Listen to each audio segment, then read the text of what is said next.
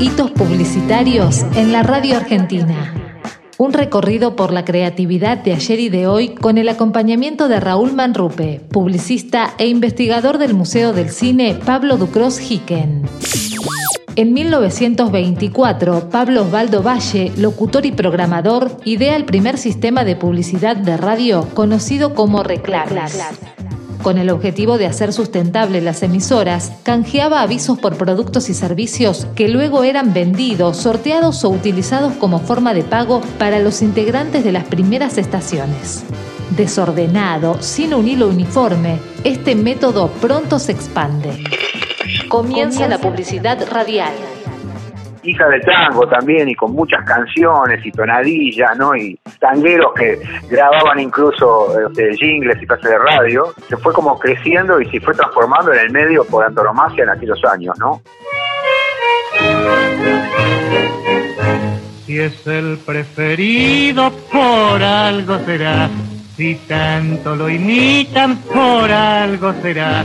Por algo será que para lavar está en todas partes jabón federal. Y es una razón y es una verdad.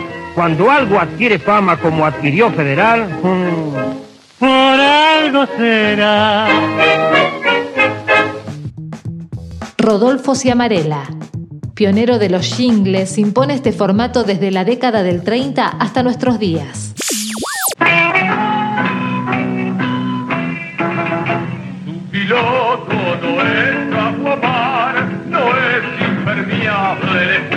别胡闹！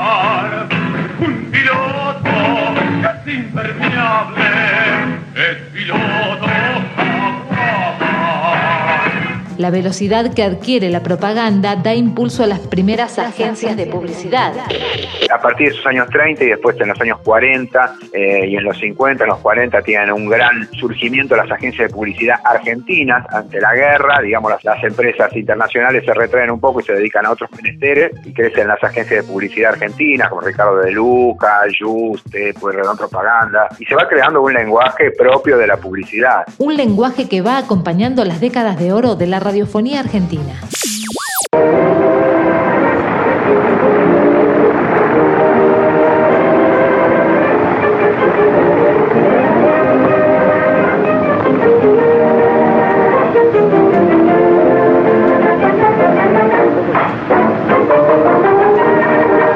Para más y mejores peinados, Glostora.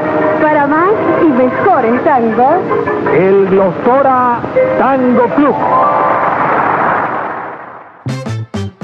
El auspicio. Esta herramienta reconfigura la publicidad enfocada en el alcance y la direccionalidad del público oyente básicamente en los 40 y en los 50 y hasta asomándose al 60, programas como el Glostora Tango Club, eh, bailables de Mejoral, también de Jabón Federal, radioteatro también, de Palmolive del Aire, era eh, el mecanismo del auspicio, era eh, lo esencial, digamos, ¿no? Y lo presentaba, ¿no? Este, lo presentaba tal producto. Cuando empieza la televisión también adquiere ese mismo, e, e, ese mismo formato de auspicio, básicamente, no tanto las tandas como puede ser, ¿no? Sino más que nada era el programa de fulano de tal. Entonces, por ejemplo, los cinco grandes de buen humor auspiciaba una determinada empresa. Nini Marshall, una determinada empresa. Nobleza, el cigarrillo, este, los cigarrillos para eh, los relatos de Fioravanti, etcétera. Era todo así, eran como que las firmas contrataban a Sandrini, no sé, a los grandes artistas.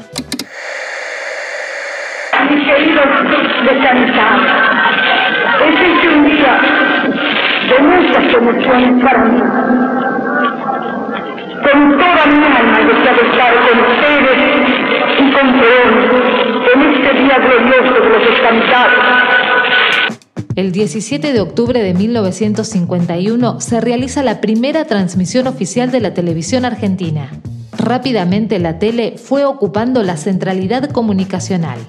La radio comienza a renovarse y la publicidad también.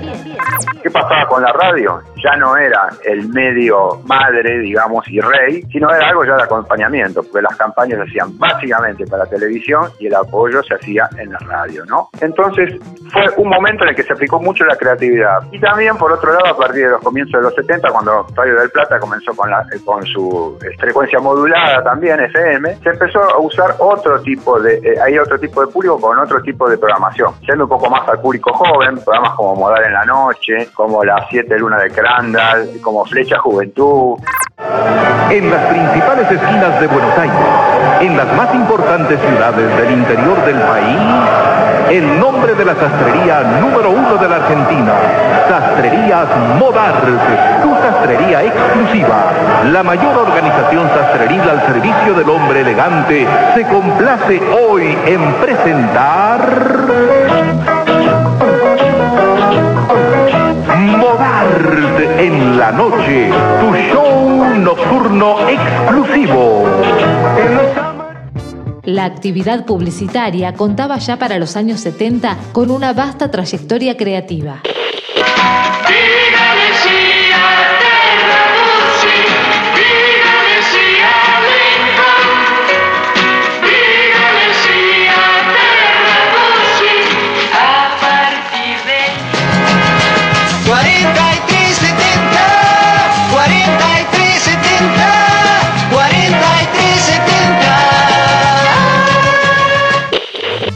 Radio y la publicidad no estuvieron ajenas a la dictadura cívico-militar que irrumpió en nuestro país para el 24 de marzo de 1976. Buenas tardes amigos, eh, aquí las primeras informaciones para este boletín.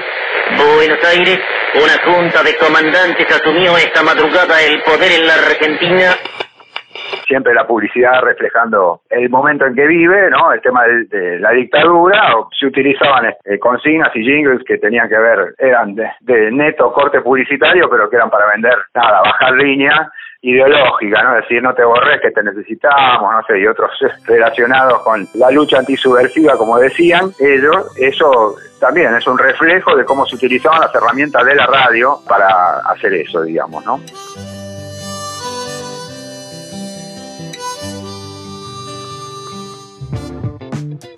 Con la apertura democrática se producen grandes transformaciones de la radiodifusión argentina. Paradójicamente, en la publicidad, no, no, no, no, no. no. Yo, yo, yo, que la nueva satisfacción.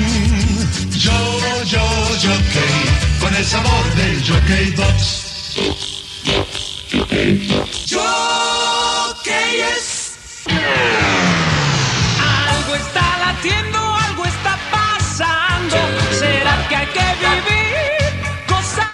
El cambio de rumbo llegará con la próxima década.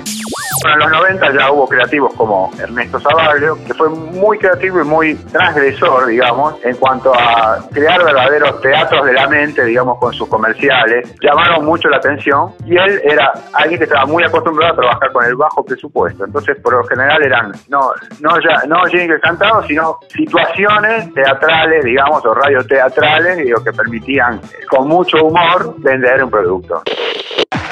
Esto es París, París 2000. Hola, Valeria. Valeria del Mar. La moda está en un solo lugar. Y los descuentos también. Hasta un 70% menos en la colección otoño-invierno.